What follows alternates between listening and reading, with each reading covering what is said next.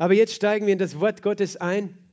Und ich schlage auf Jakobus Kapitel 4, äh, 5 und lese den zweiten Teil von Vers 16 den zweiten Teil von Vers 16. Viel vermag das Gebet des Gerechten in seiner Wirkung. Viel vermag das Gebet des Gerechten in seiner Wirkung. Sag das einmal zu deinem Nachbarn. Viel vermag eines gerechten Gebet in seiner Wirkung. So, die Frage, die du dir stellen musst, betest du auch?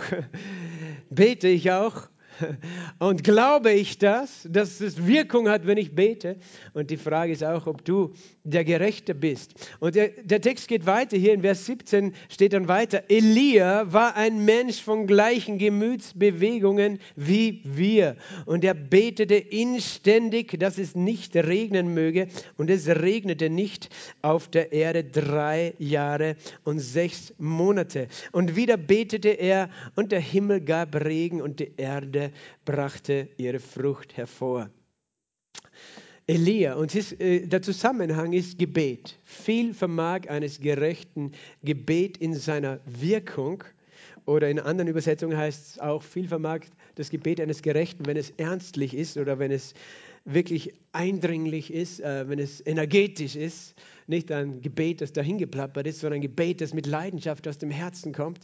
Ähm, und dann wird erinnert an Elia in dem Zusammenhang, an Elia, der ein mächtiger Prophet war, eigentlich der mächtigste Prophet des Alten Bundes neben Mose. Mose und Elia, sie sind die beiden auch, die Jesus auf dem Berg der Verklärung erschienen sind. Die beiden, und Elia war eben von den Propheten eben der, einer der größten. Und er wird hier als unser Beispiel genannt, unser Vorbild. Und was hier gleich steht, ist, er war ein Mann mit gleichen Gemütsbewegungen wie du und ich. Hast du manchmal Gemütsbewegungen? Das ist ein anderes Wort für Stimmungsschwankungen. Du bist mal so, mal so, weißt du. Elia war genauso und mich ermutigt das sehr. Elia war genauso. Mich ermutigt das, weil eigentlich denkst du sonst, Elia, weißt du, er war der größte Prophet. Ich meine, wenn er gebetet hat, dann verstehe ich das.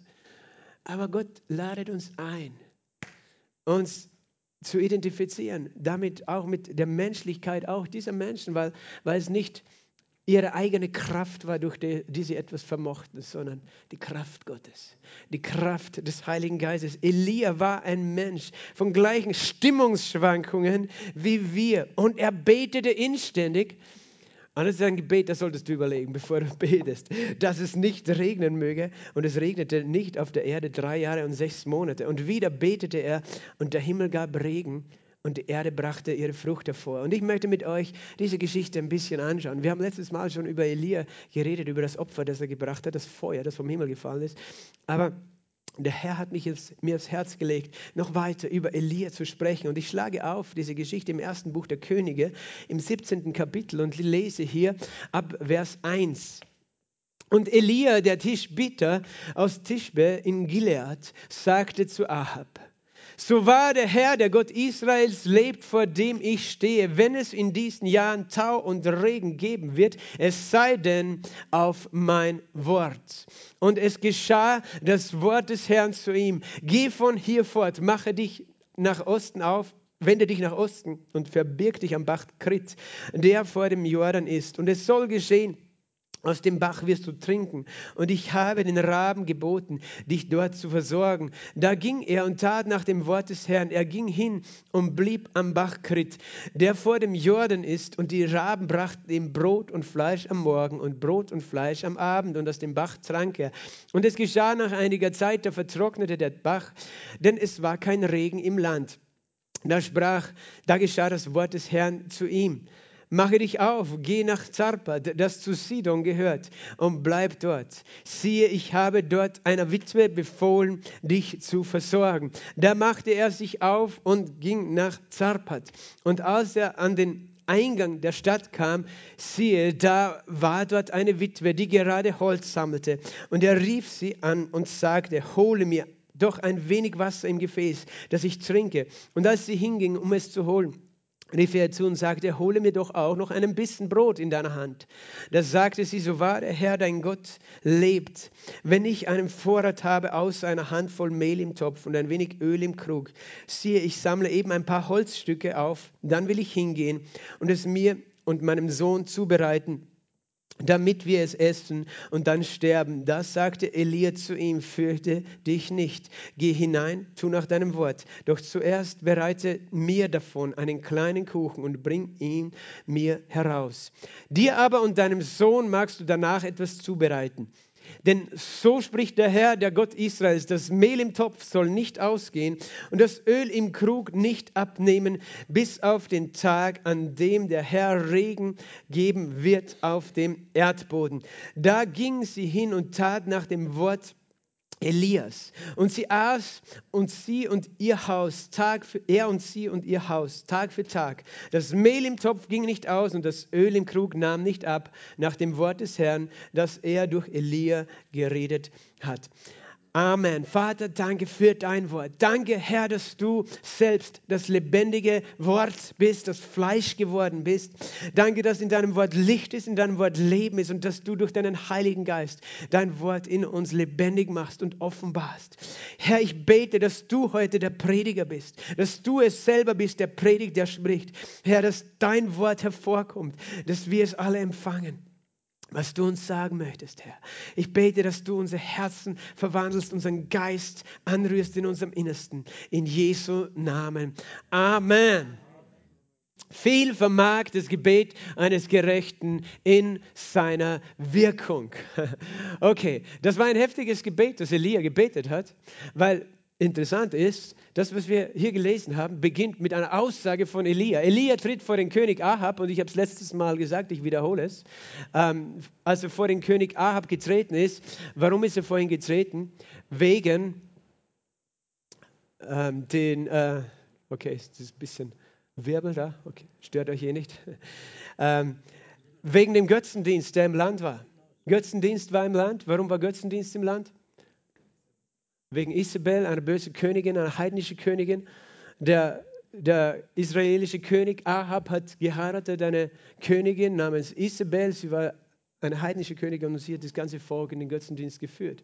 Und die Folge davon war, dass Elia gesandt wurde zum König. Elia hatte den Dienst, einfach zur Umkehr zu rufen, aufzurufen zur Umkehr.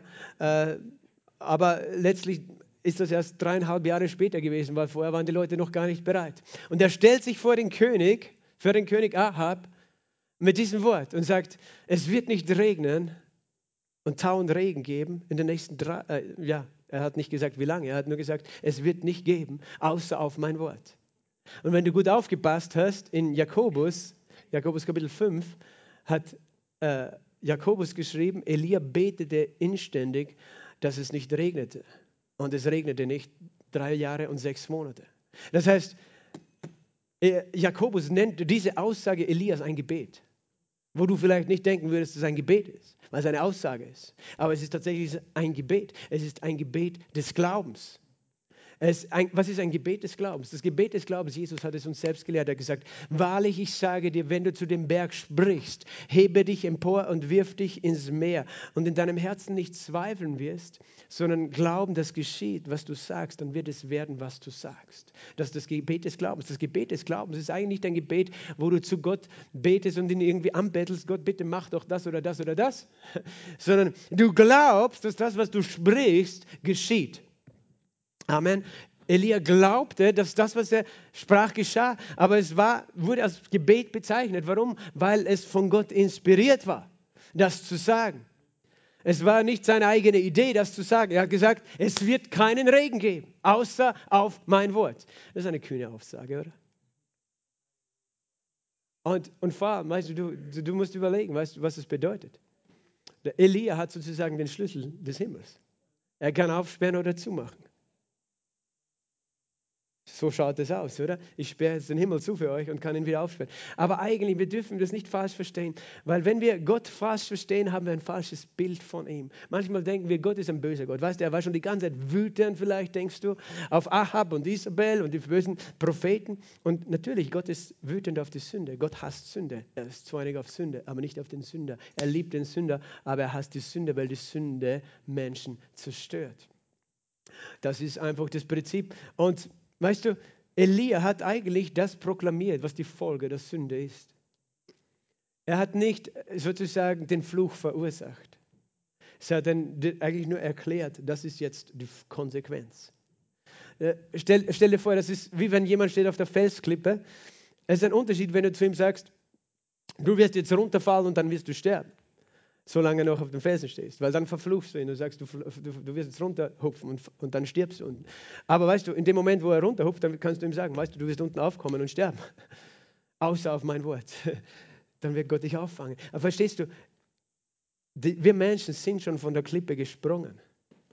Es ist nicht so, dass Gott uns von der Klippe gestoßen hat und gesagt hat, jetzt, weil ich euch nicht mehr mag, werdet ihr darunter fallen und sterben, sondern eigentlich sind wir schon gesprungen. Er hat gesagt, weißt du, die Folge davon ist, wenn du von der Klippe springst, jetzt bist du in der Luft, jetzt wirst du nach unten fallen und unten aufkommen, es sei denn, ich fange dich auf.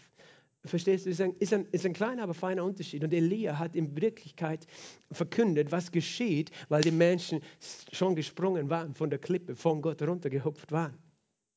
Und er hat gesagt, das wird jetzt geschehen. Aber ich habe die Macht, es rückgängig zu machen.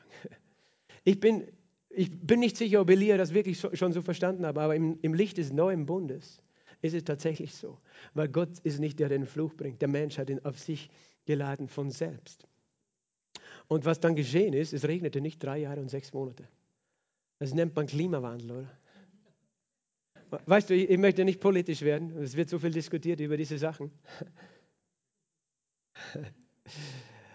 Ich möchte auch deine Meinung brauche ich da jetzt nicht wissen. Ich möchte nur ein, eine Sache sagen.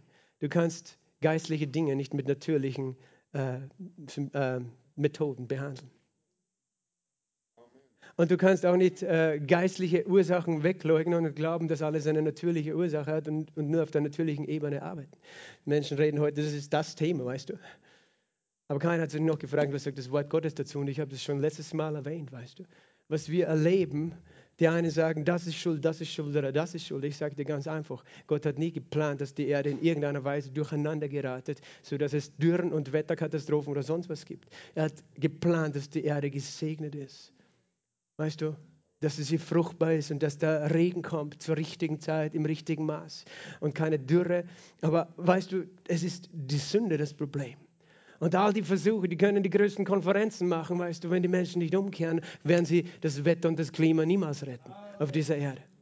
Das ist das Einzige, was diese Erde rettet, ist die Umkehr zu Gott und nicht irgendetwas anderes. Lass dich nicht verwirren, weißt du, Menschen sind so verwirrt heute. Und ja, aber das ist wichtig und das ist wichtig. Ich sagte, eins ist wichtig, kehre um zu Gott. Eins ist wichtig. Und ich rede jetzt natürlich pauschal, weil ihr seid ja schon da. Ich spreche zu denen, die schon da sind. Aber, aber, verstehst du, weil wir manchmal so verwirrt werden durch menschliche, weltliche Meinungen. Ja, und die, die Erderwärmung, weißt du, das war auch eine Erderwärmung, oder? Dreieinhalb Jahre lang. War eine Erderwärmung in Israel, oder? Eine Dürre. Äh, und da hatte eine andere Ursache. Und wir Menschen verstehen die Ursachen nicht mehr und, drum, äh, und wir wollen sie vor allem auch gar nicht verstehen. Und darum machen wir alle anderen möglichen Pläne. Okay, der Herr segne diese Menschen, aber wir beten, dass sie, dass, dass sie umkehren. Weißt du, dass Völker umkehren, Könige, Regierungen umkehren. Das ist der Schlüssel zum Segen auf dieser Erde. Auf jeden Fall, Elia betete und interessant ist, wenn du die Geschichte kennst, vielleicht schaffen wir es am Ende, dass wir noch sehen, wie Elia auch gebetet hat. Er betete wieder, hat Jakobus gesagt, und die Erde gab wieder Regen nach dreieinhalb Jahren. Und ähm, interessant ist, dass er, als er gebetet hat und im Regen, da hat er richtig lange gebetet. Da hat er lange sich Zeit nehmen müssen zu beten. Als er gebetet hat das, und, und proklamiert hat, dass kein Regen kommt, da hat er schon Glauben gehabt. Weil es war für ihn leicht zu glauben, dass es nicht regnet, weil er die Sünde der Menschen gesehen hat und er gedacht hat, ja, das ist klar, weil Gott ist ein Gott des Gerichts und das wird so sein. Aber sich schwer getan zu glauben, dass der Regen kommt. Bei uns sollte es umgekehrt sein. Wir sollten wissen, dass Jesus alles schon vollbracht hat dafür, dass der Regen kommt. Halleluja. Aber doch können wir vieles lernen. Und eben Elia, auch diese Geschichte, ich sage es nochmal, es ist auch eine, eine, eine bildliche, symbolische Geschichte für das, was die Bibel die große Bedrängnis der letzten Tage nennt, wo es tatsächlich dreieinhalb Jahre genauso sein wird. Und das redet das Buch der Offenbarung, dass Elia und Mose da sein werden und Elia wird den Himmel verschließen wieder für 42 Monate oder 1260 Tage oder dreieinhalb Jahre.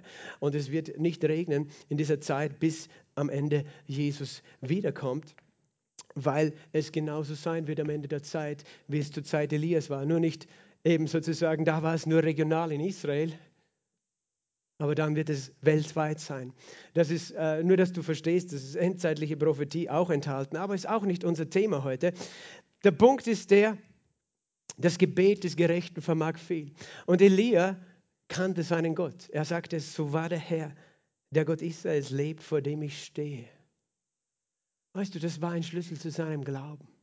Er wusste, wer ist mein Gott, vor wem stehe ich. Weil der Punkt in dieser Geschichte ist, dass Elia in dieser Zeit einen Unterschied gemacht hat im Vergleich zu allen anderen Menschen weil er seinen Gott noch kannte, alle anderen kannten ihn nicht, weil er seinem Gott glaubte und glaubte er auch, natürlich hat er eine spezielle Salbung, eine spezielle Berufung. Der Punkt ist der, im Alten Testament waren tatsächlich nur einzelne Berufe, im Neuen Testament sind wir alle Könige und Priester und Propheten, weißt du. Äh, Gott hat gesagt, ich werde meinen Geist ausgießen über alles Fleisch.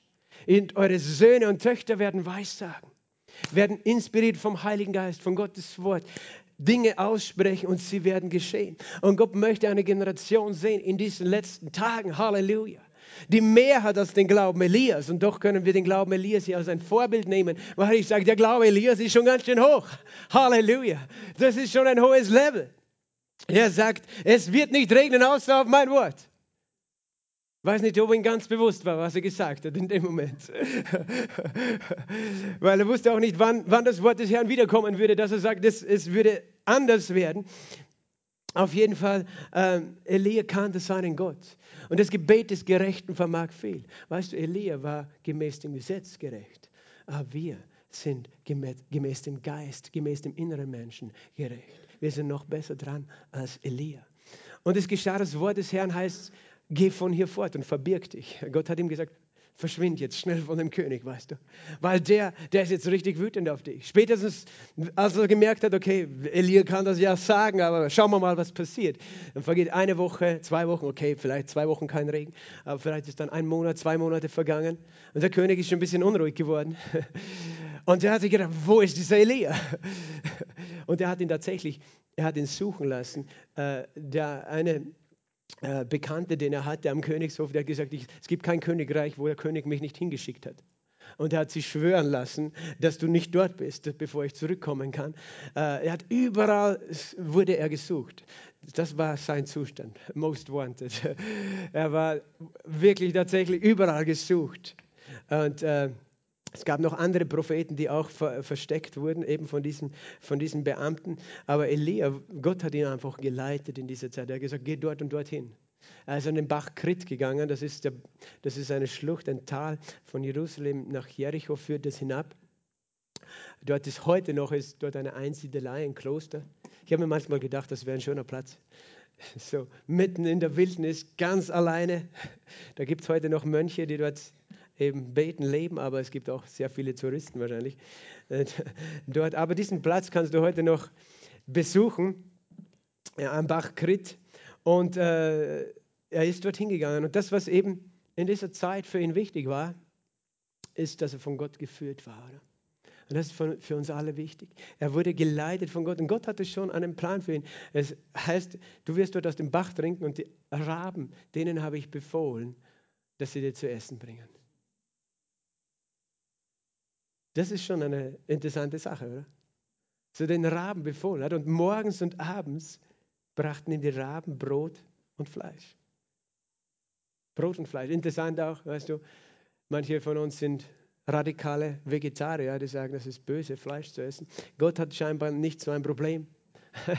Ich sage, weil ich will nicht provozieren, aber wir müssen die Bibel mit offenen Augen lesen, weil jeder darf essen, was er will. Aber wir dürfen kein Weißt du, keine Gesetze draus machen, was der andere essen darf und was nicht. Manche sind ja der Meinung, in zehn Jahren darf die ganze Welt kein Fleisch mehr essen, weil das Fleisch führt ja auch, Fleischproduktion führt ja zum Klimawandel. Haben wir auch schon irgendwo gehört, oder? Aber, weißt du, Gott hat Elia auch Brot und Fleisch gebracht. kein McPlant. Okay. Wer es fassen kann, der fasse es.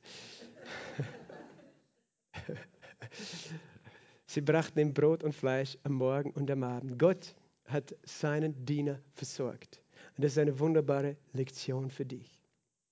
Gott versorgt seine Diener, Gott versorgt seine Kinder. Egal wie es rundherum ausschaut, Gott versorgt dich. Ich sage mal, Gott versorgt mich.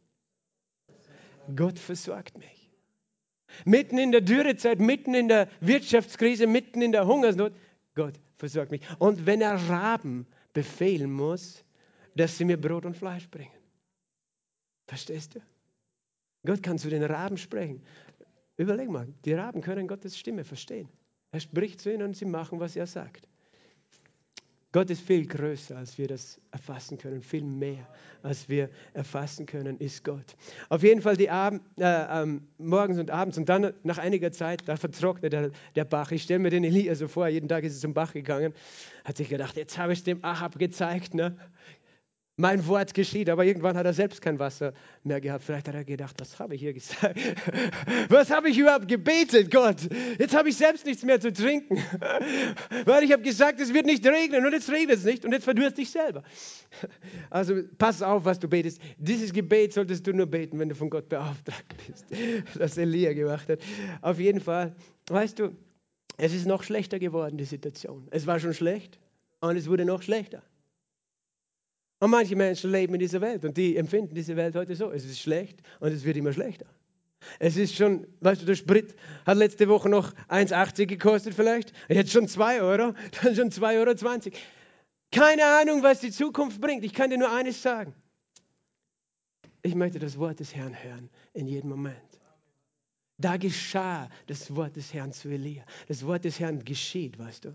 Es ist etwas Plötzliches, Übernatürliches. Das Wort, auf einmal ist es da, auf einmal weißt du es. Und das ist nicht nur ein Geheimnis vom Propheten. Im Alten Testament war es der Prophet, der gesalbt war mit dem Heiligen Geist, der Gottes Stimme hören konnte, der auch ein Seher oft war, das heißt sogar sehen konnte in den Himmel und solche Dinge. Und die Aufgabe des Propheten war es, das Volk zu leiten. Im Neuen Testament, weißt du, brauchen wir nicht mehr einen Prophet, um von ihm geleitet zu werden, sondern wir brauchen die Taufe im Heiligen Geist. Denn es steht, so viele vom Geist Gottes geleitet sind, die sind Söhne Gottes. Und nicht nur das, er sagt, er möchte eben uns leiten.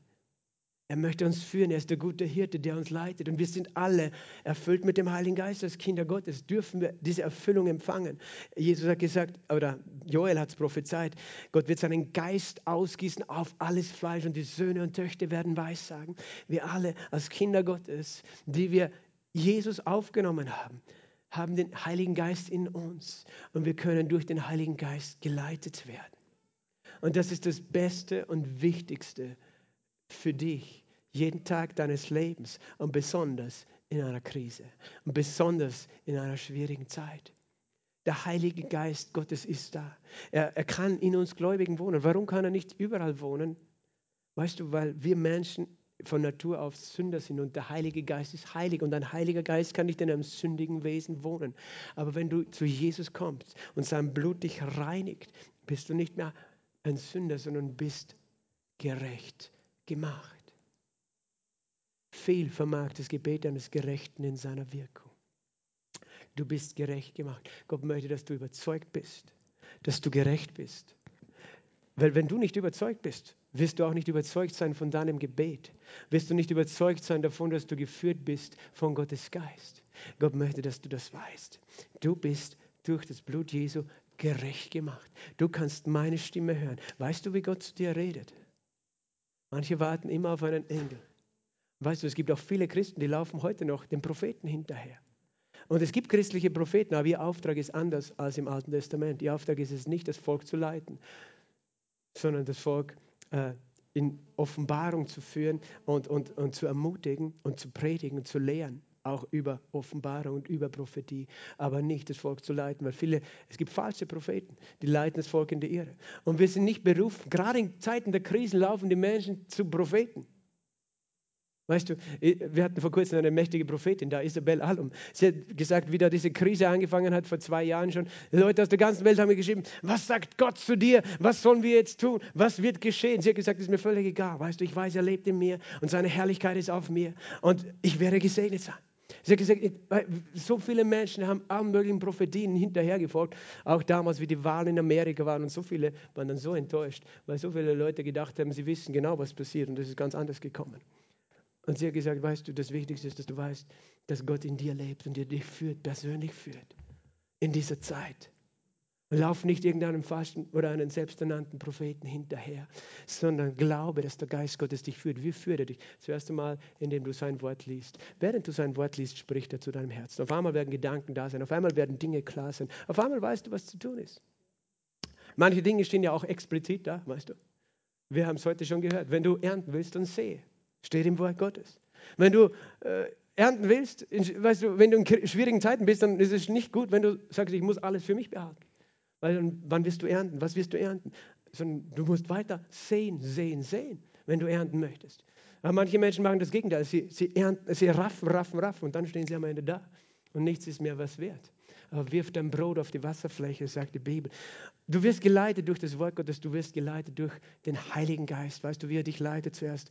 Nicht durch irgendeine spektakuläre Stimme oder Vision, sondern durch das innere Zeugnis den inneren Frieden, sagt die Bibel auch. Äh, der Friede Christi regiert in deinem Herzen.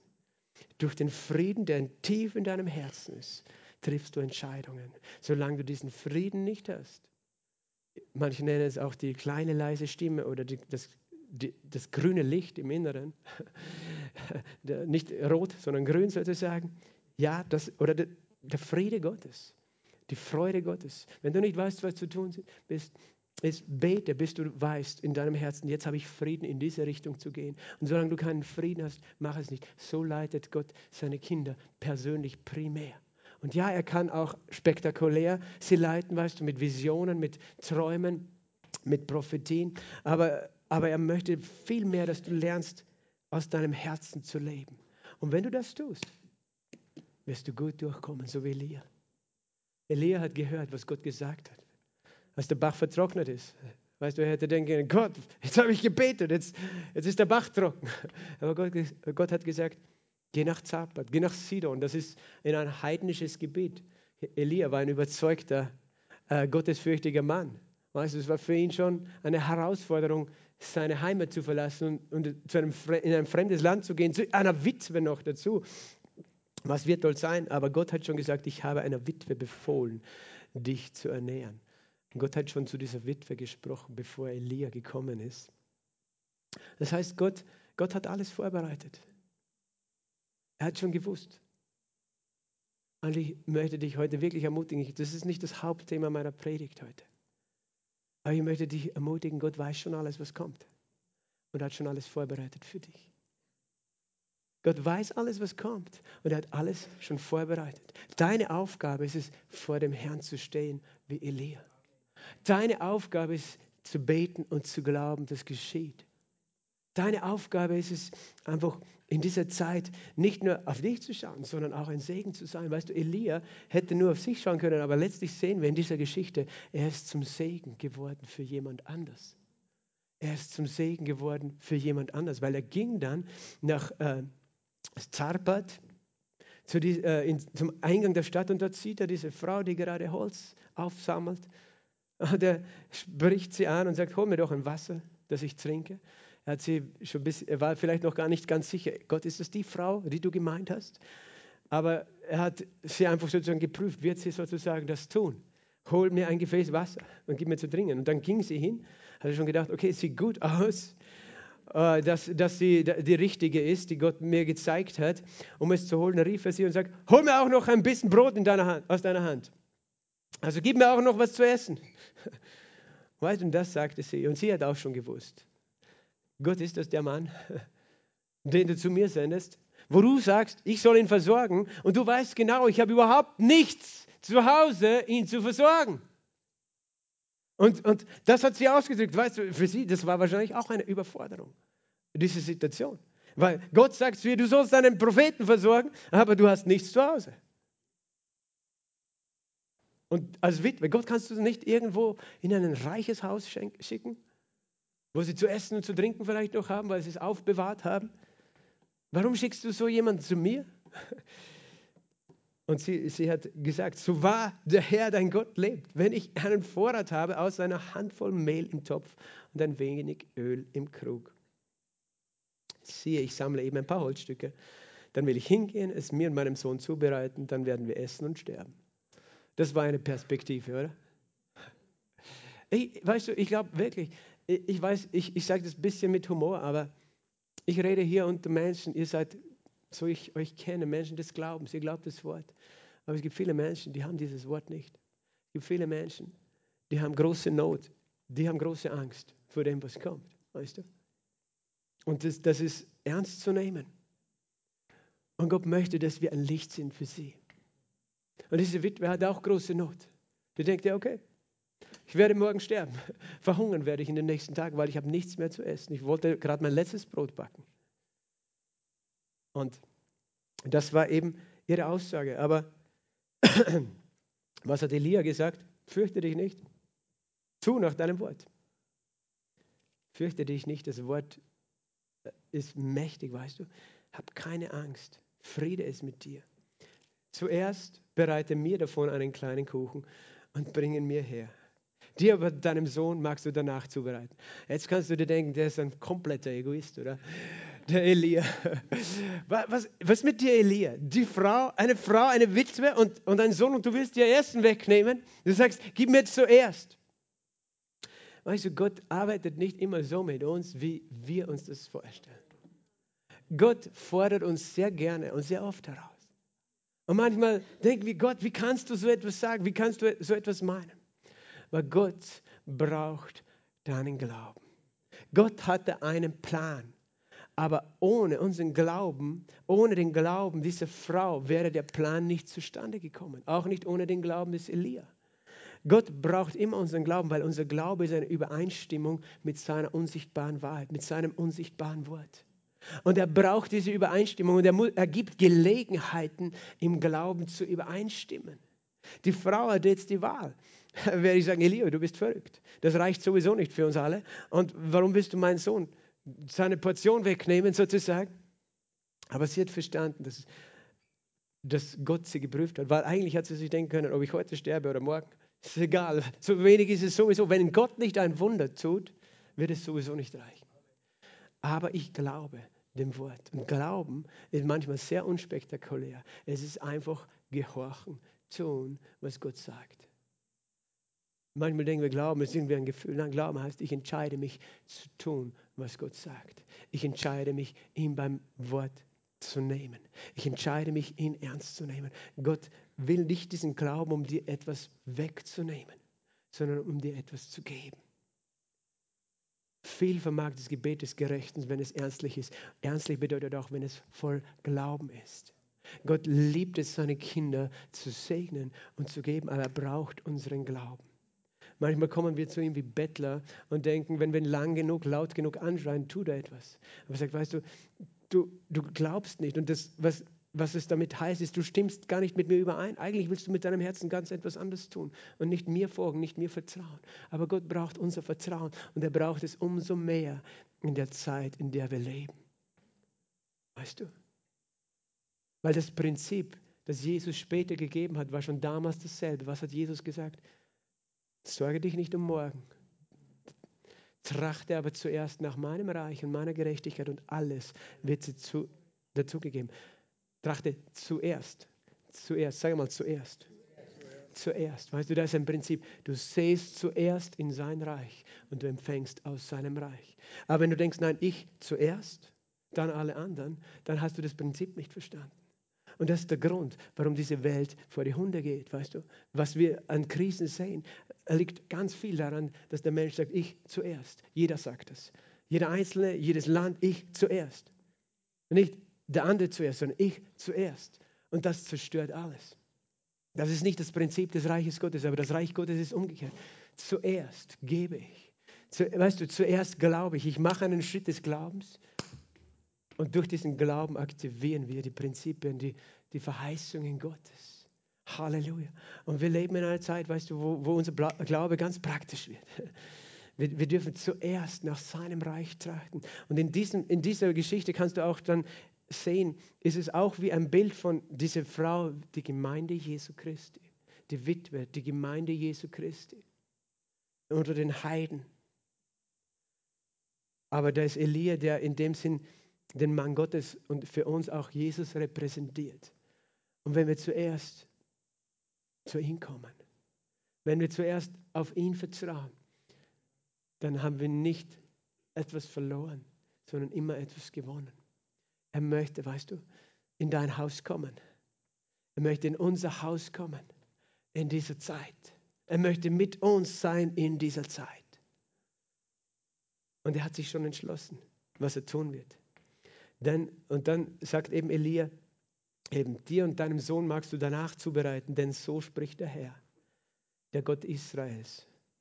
Das Mehl im Topf soll nicht ausgehen, das Öl im Krug nicht abnehmen, bis auf den Tag, an dem der Herr Regen geben wird auf dem Erdboden.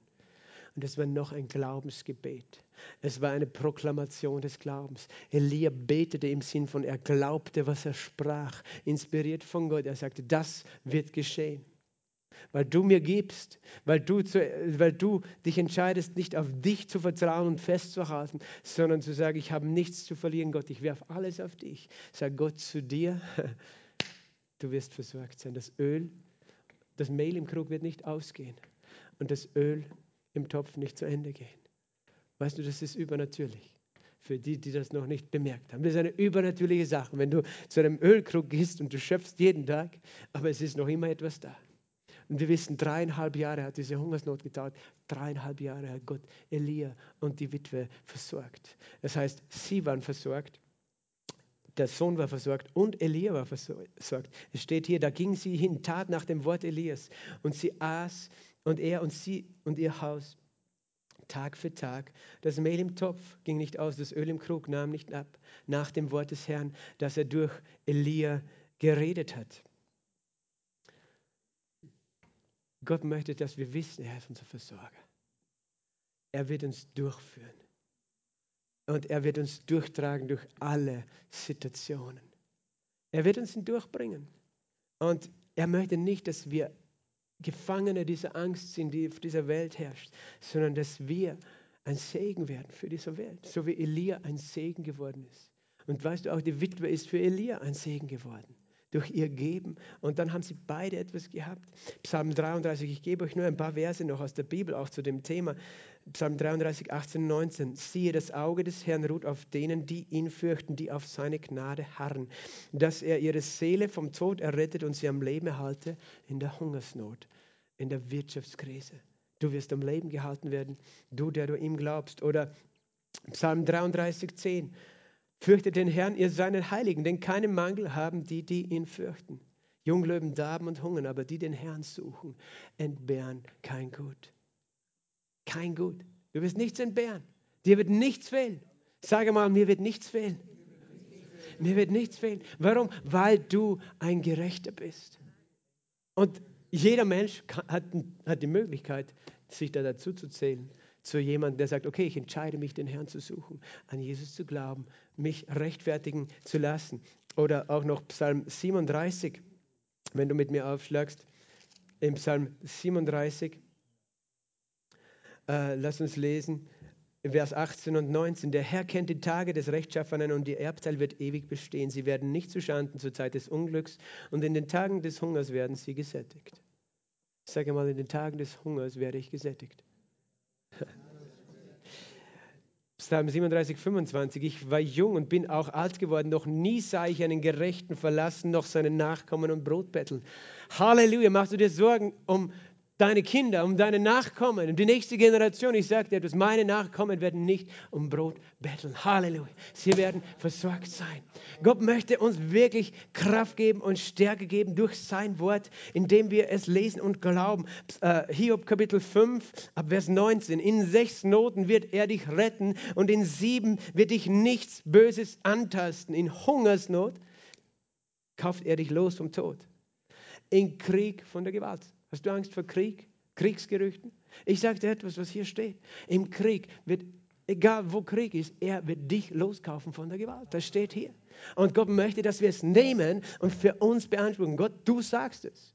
Du brauchst darüber mit mir nicht diskutieren. Du sagst, ja, aber Sag, diskutiere mit Gott, weil er hat es hier geschrieben. Es liegt an dir, es zu glauben, es zu nehmen. Gott, du sagst, es wird mir nicht passieren.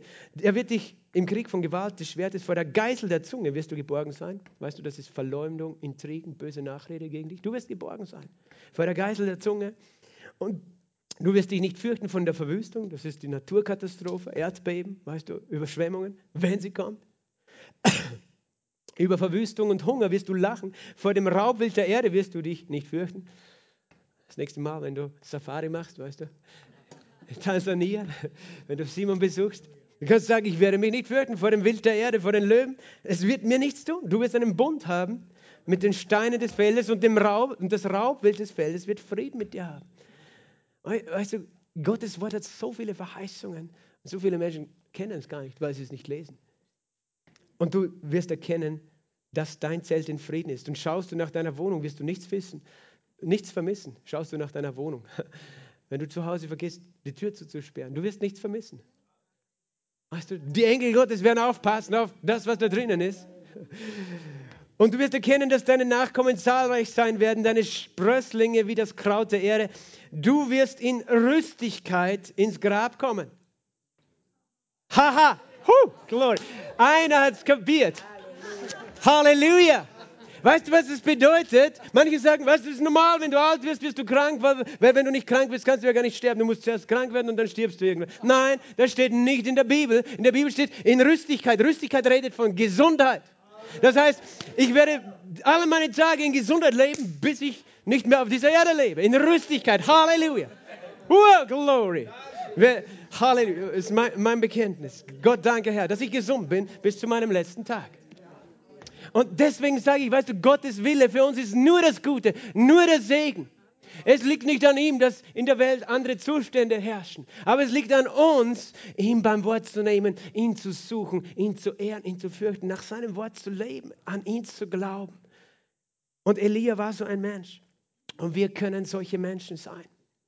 Elia betete inständig, dass es nicht regnen würde und es regnete nicht dreieinhalb Jahre und er betete wieder und die Erde gab äh, der Himmel gab Regen und die Erde brachte ihre Frucht hervor. Weißt du, Elia war der, der den Unterschied gemacht hat in seiner Zeit. Und ich weiß, es ist eine einzigartige Geschichte, auch mit einer einzigartigen prophetischen Bedeutung, aber wir selbst müssen trotzdem verstehen, was es für uns bedeutet. Wir selbst sind ein Schlüssel zum Segen in dieser Zeit für uns und für diese Welt. Durch unseren Glauben und durch unser Gebet. Denn das Gebet des Gerechten vermag viel. Elia glaubte sein Gebet. Und Gott möchte, dass du dein Gebet glaubst. Und dass du ein Mann und eine Frau bist, die betet und spricht Gottes Wort in dieser Zeit. Dass du nicht jemand bist, der sagt, Panik, Panik, was werde ich tun, was werde ich essen, was soll ich tun? Und auf der Flucht bist, sondern du sagst, ich bin ein, ein Mensch, der gerecht ist. Warum bist du gerecht? Wegen dem Blut Jesu Christi. Es gibt nichts anderes als das Blut Jesu. What can wash away my sin? Nothing but the blood of Jesus. What can make me whole again? Nothing but the blood of Jesus. Nichts als das Blut Jesu. Oh, precious is the flow that makes me white as snow. No other fount I know, nothing but the blood of Jesus. Kein anderen, kein anderen äh, Quelle gibt es als das Blut Jesu, das mich weiß wäscht. This is all my righteousness. Das ist auch meine Gerechtigkeit. Nothing but the blood of Jesus. This is all my hope and peace. Nothing but the blood of Jesus. Oh, precious is the flow. Wir haben es eigentlich für den Beamer sonst auch. No other uh, that makes me white as snow. No other fount I know. Nothing but the blood of Jesus. Verstehst du?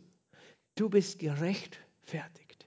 Und du bist genau in einer Position wie Elia, dass du sagen kannst, ich werde da durchgehen durch jede Krise meines Lebens. Ich werde geführt von seinem Geist. Ich werde sprechen und es wird geschehen. Und ich werde einen Unterschied machen durch mein Gebet. Weißt du, und dreieinhalb Jahre sind vergangen. Und dann hat Elia dieses Opfer gebracht, das notwendig war, habe ich letzte Woche gesagt, damit der Regen kommt. Und die Umkehr war notwendig.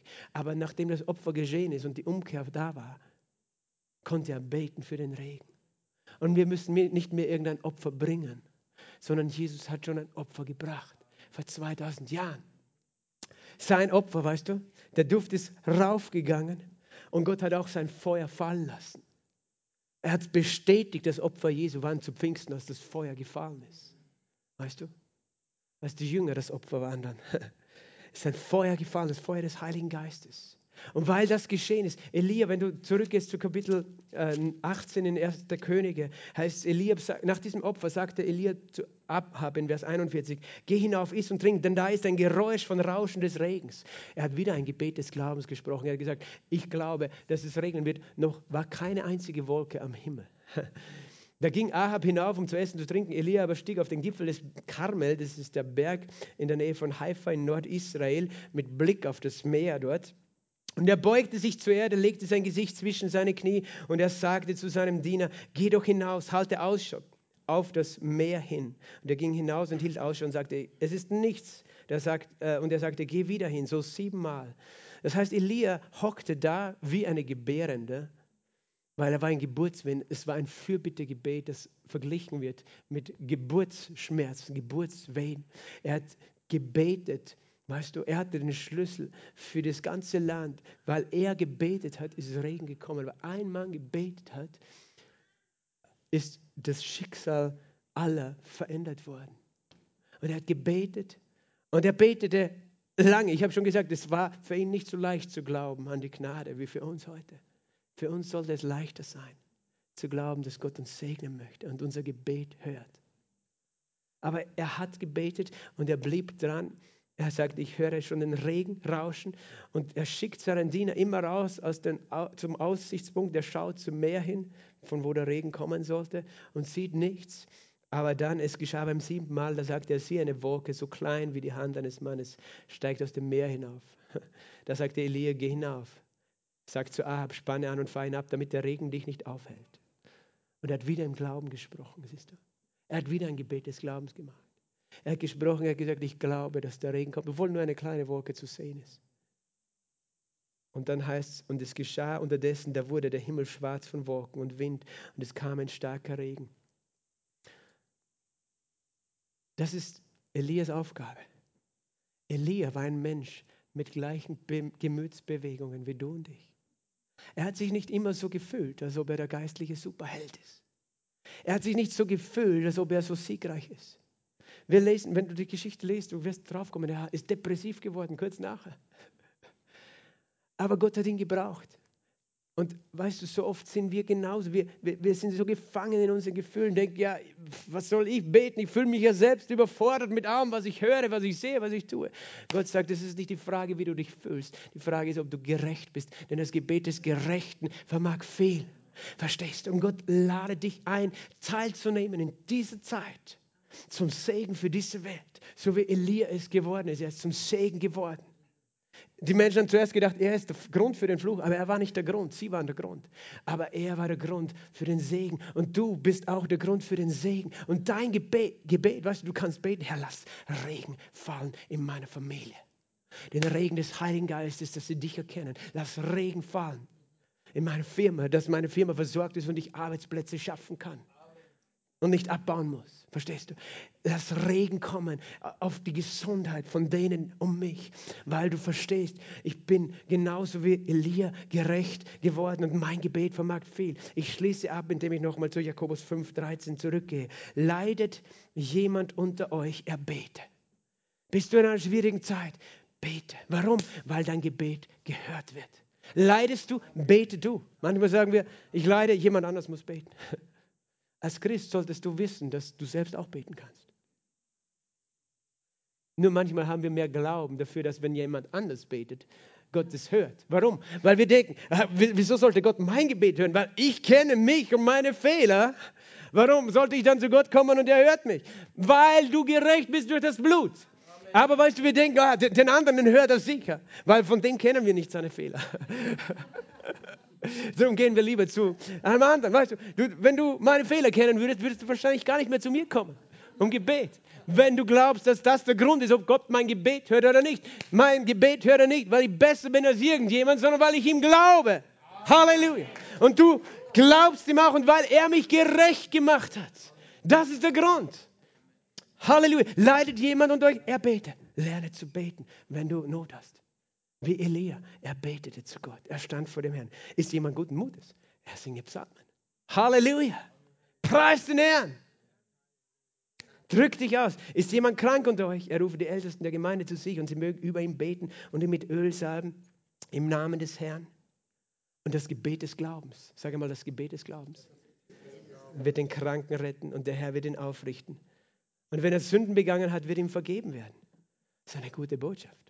Weil manche Kranke, die denken, ja, ich bin eh selber schuld für meine Krankheit und die tragen ihre Last in ihrem Herzen.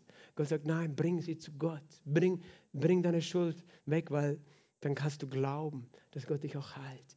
Er will dir sagen, er vergibt. Und bekennt nun einander die Sünden und betet füreinander, damit ihr geheilt werdet. Siehst du? Gott sagt, betet füreinander.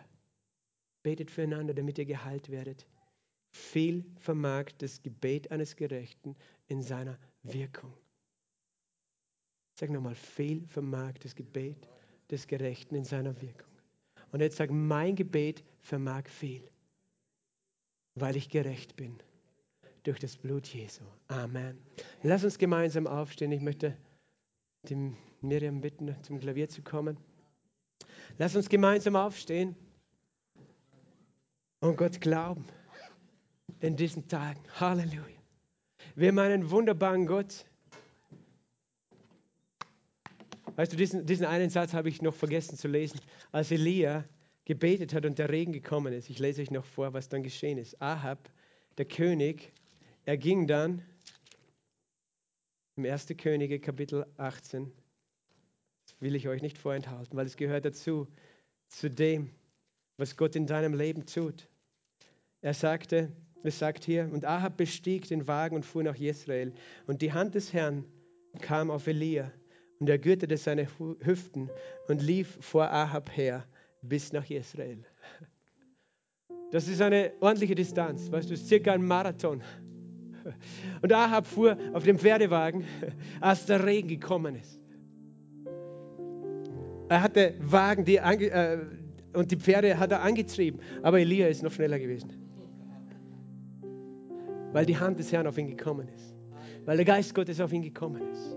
weißt du, Gott sagt es in seinem Wort in Jesaja Kapitel 40, Vers 29. Gott gibt dem Müden Kraft, dem Ohnmächtigen mehr die Stärke.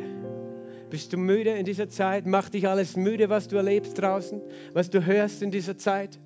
Wo du sagst, ja, wie soll ich ein Licht sein für andere, wenn ich selber müde bin? Gott gibt dem Müden Kraft, den Ohnmächtigen mehr der Stärke. Stärke. Jünglinge stolpern und stürzen, junge Männer straucheln und fallen, aber die auf den Herrn hoffen, Halleluja, die kriegen neue Kraft. Dass sie auffahren auf Schwingen wie die Adler. Sie gehen unter Matten nicht und sie laufen unter Müden nicht. Weil das ist, was Krisen mit sich bringen, dass sie müde machen. Aber wenn du auf den Herrn hoffst, wie Elia auf ihn gehofft hat. Deswegen wollte ich das noch lesen dann wird er dir auch immer neue Kraft geben, dass du stark bist in dieser Zeit und dass du nicht der Besiegte bist, sondern dass du zum Segen wirst durch dein Gebet. Halleluja. Vater, wir danken dir. Vater, wir danken dir für deine Gegenwart, für deinen Heiligen Geist. Vater, wir danken dir, dass du in unserer Mitte bist, mit deiner wunderbaren Liebe und Gnade dass du aufbauen, ermutigen und trösten möchtest. Dass du sagst, viel vermag das Gebet eines Gerechten in seiner Wirkung. Wir danken dir, Herr, dass du Jesus gesandt hast. Halleluja. Und wir kommen vor dich mit allem, was wir sind, Herr.